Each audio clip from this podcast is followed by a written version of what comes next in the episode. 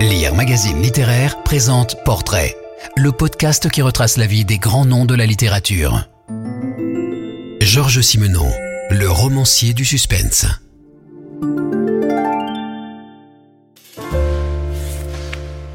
En créant le commissaire Maigret, Georges Simenon a conquis une gloire littéraire qui n'a cessé de s'amplifier. Le chien jaune, typique de la série des premiers Maigret, est un jalon essentiel de la mue de l'écrivain populaire en auteur majeur. La gloire de Georges Simenon n'est plus à faire. Longtemps sous-estimé, le liégeois appartient désormais au nombre des grands écrivains du XXe siècle ayant su créer un univers de personnages que, dans sa préface au chien jaune, Marcel Aimé a comparé à celui de Balzac. Avoir vendu entre 1 et 2 millions de livres, être l'un des écrivains les plus traduits dans le monde et voir ses romans adaptés au cinéma, à la radio ou à la télévision a conféré à l'artisan de cette nouvelle comédie humaine la réputation d'un auteur paradoxalement trop populaire pour être un grand écrivain. L'œuvre de Simenon ne se réduit pas aux enquêtes du célèbre commissaire Maigret. Si l'on s'en tient aux œuvres publiées sous son nom, les fictions de Simenon rédigées entre 1931 et 1972, lorsqu'il prit sa retraite du roman, comprennent 75 Maigret, 115 et 117 romans durs, romans-romans ou romans de la destinée, les expressions en usage pour désigner les autres fictions. Simenon n'est donc pas Maigret quoique le commissaire ait beaucoup aidé l'écrivain à accomplir son ambition de peindre l'homme nu, c'est-à-dire l'homme tel qu'il est au profond de lui-même. Dans cette perspective, la première série des Maigret a été comme la chrysalide dans la métamorphose qui a fait de Georges Simenon le grand auteur aujourd'hui universellement reconnu. Simenon méritait peut-être sa réputation d'auteur facile. Ayant décidé très tôt de ne rien devoir à personne, il a fait en autodidacte ses gammes d'écrivains. Apprenant son métier sur le tas, il a commencé à 15 ans comme pigiste à la Gazette de Liège. Puis comme auteur polygraphe, il a signé dans les années 1920 des romans populaires et des fictions sentimentales. À Liège d'abord, à Paris ensuite, où il ambitionne de faire carrière, l'écrivain mitraillette, bon vivant et assez noceur publie de la littérature semi-alimentaire à un rythme effréné, sous divers pseudonymes. Mais peu à peu, les choses changent. Simenon écrit toujours aussi vite mais gâche moins de plâtre, il écrit mieux. Voulant gravir un échelon, il s'essaie au roman semi-littéraire. Il fait remonter ce moment de bascule à l'écriture du premier Maigret. Dans un roman sentimental intitulé Une ombre dans la nuit, Simenon avait utilisé une première fois le nom du célèbre commissaire. Ce Maigret-là était médecin, une profession que sa future créature aurait aimé embrasser autant que Simenon. Dans La Fulgurante, parue en 1932 mais rédigée à l'été 1929, la figure bourrue et très humaine du commissaire Maigret, raccommodeur de destinée, s'était précisée. Mais le proto-Maigret, le plus accompli, avant le premier officiel de Pietre le Letton, se lit dans La Maison de l'Inquiétude, rédigée pendant l'hiver 1929 et publiée en italien en janvier 1931. Simenon romance quelque peu lorsqu'il raconte dans La naissance de Maigret que le vrai berceau de Maigret aurait été la vieille barge abandonnée dans le port néerlandais de Delfzijl, où il avait élu domicile le temps de faire réparer son bateau. Ayant installé une grande caisse pour sa machine à écrire, une caisse moins importante pour son derrière, il rédige Piètre le laiton et voit se dessiner la masse puissante et impassible d'un monsieur qui ferait un commissaire. Il part dans la foulée son personnage de son accessoire typique, sa fameuse pipe. Quant au prétendu modèle réel, biographes et critiques ont enquêté, tâchant d'identifier qui, parmi les policiers que Simenon a pu fréquenter à Liège ou au Quai des Orfèvres, ou parmi les membres de sa famille, a pu le mieux inspirer le commissaire. La genèse de Maigret, comme celle de toute grande figure littéraire, répond en fait à une alchimie complexe aux ingrédients multiples.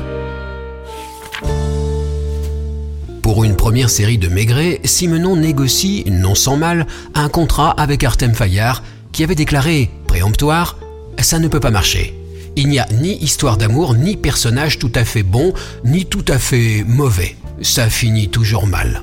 Ce ne sont pas des romans policiers. Le héros est un simple fonctionnaire. Croyez-moi, aucun succès possible on ne peut pas être à la fois plus aveugle et plus lucide, puisque c'est justement pour ces raisons précises que le personnage est entré dans l'histoire de la littérature en général et dans celle du roman policier en particulier.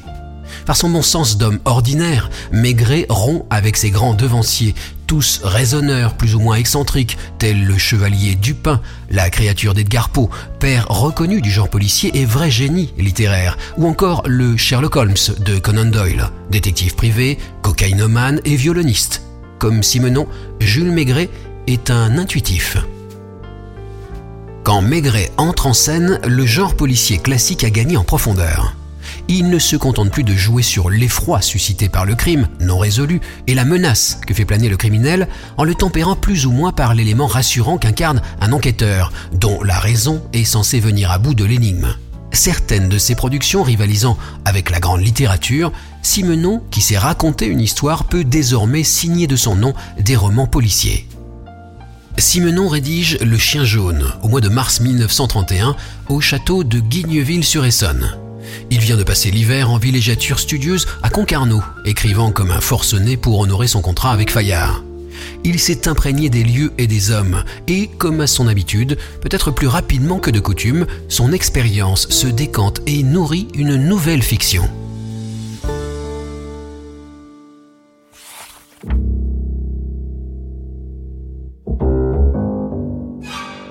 Une succession d'événements troublants se sont produits à Concarneau. Le 7 novembre à 11h du soir, un homme sort en titubant du café-hôtel L'Amiral. Il pleut, il vente, la tempête bat son plein dans Concarneau désert. Un coup de feu retentit. On a tiré sur Monsieur Mostagen, le principal négociant en vin de la ville, un homme aimé de tous. Il est blessé. On aperçoit un chien jaune qui rôde près de la victime. Le maire fait mander Maigret, flanqué de son adjoint Leroy. Le lendemain, samedi, un deuxième drame est évité de justesse. Le dimanche, troisième drame. Le corps sans vie de Lepomeret est découvert chez lui. Il a été empoisonné à la strychnine. Puis c'est au tour de Servière de disparaître. On a retrouvé sa voiture avec des taches de sang suspectes. La panique s'empare de la ville, d'autant plus qu'un article anonyme du phare de Brest a attiré l'attention et les journalistes sur les événements de Concarneau. On fantasme sur le chien jaune. Les gendarmes recherchent un vagabond qui pourrait en être le propriétaire. Ils finissent par mettre la main sur un colosse dont la tête nue était plantée de cheveux drus, très courts et très bruns. Mais l'homme s'évade.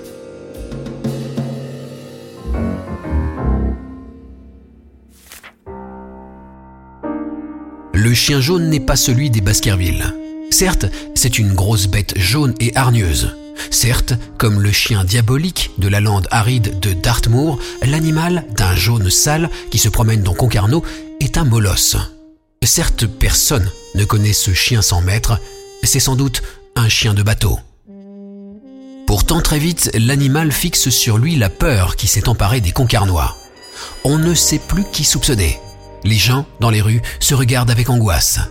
Peut-être est-ce celui-ci le meurtrier, peut-être celui-là. Jamais atmosphère de mystère et de peur ne fut si épaisse. Dans l'ultime chapitre où, magistral, il reprend le fil des événements et en démonte la mécanique, Maigret pointe la cause ultime des crimes et des tentatives de crimes commis à Concarneau. Maigret a su d'emblée tirer le bon fil.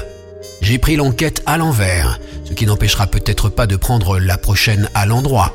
Question d'atmosphère, question de tête, quand je suis arrivé ici, je suis tombé sur une tête qui m'a séduit et je ne l'ai plus lâchée. L'objet de cette empathie est Emma. Fait assez singulier, Maigret ira jusqu'à tordre la vérité pour la disculper, déclarant avoir lui-même, pour les besoins de l'enquête, versé le poison dans le perno lors du fameux apéritif.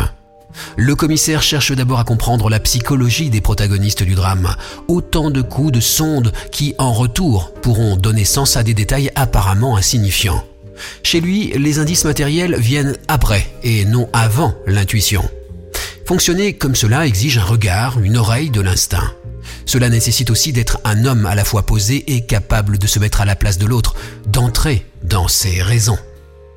Le secret de Maigret est à vrai dire le même que celui de Simenon écrivain. Observer, comprendre, ne pas juger. Et l'histoire se décantera d'elle-même pour qui sait en apercevoir la trame inapparente. Le commissaire résout moins l'énigme qu'il ne laisse les acteurs du drame la lui livrer par une sorte d'osmose, signé Marcel Aimé.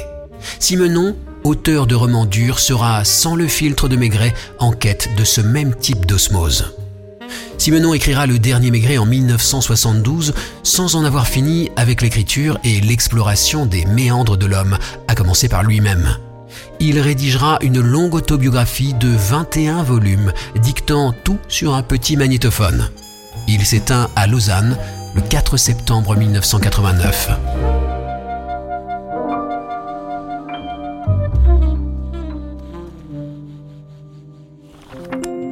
Georges Simenon et tous les grands auteurs sont sur lire.fr. Si vous avez aimé cet épisode, abonnez-vous au podcast Portrait de Lire Magazine Littéraire et aidez-nous à le faire connaître en laissant des commentaires et des étoiles.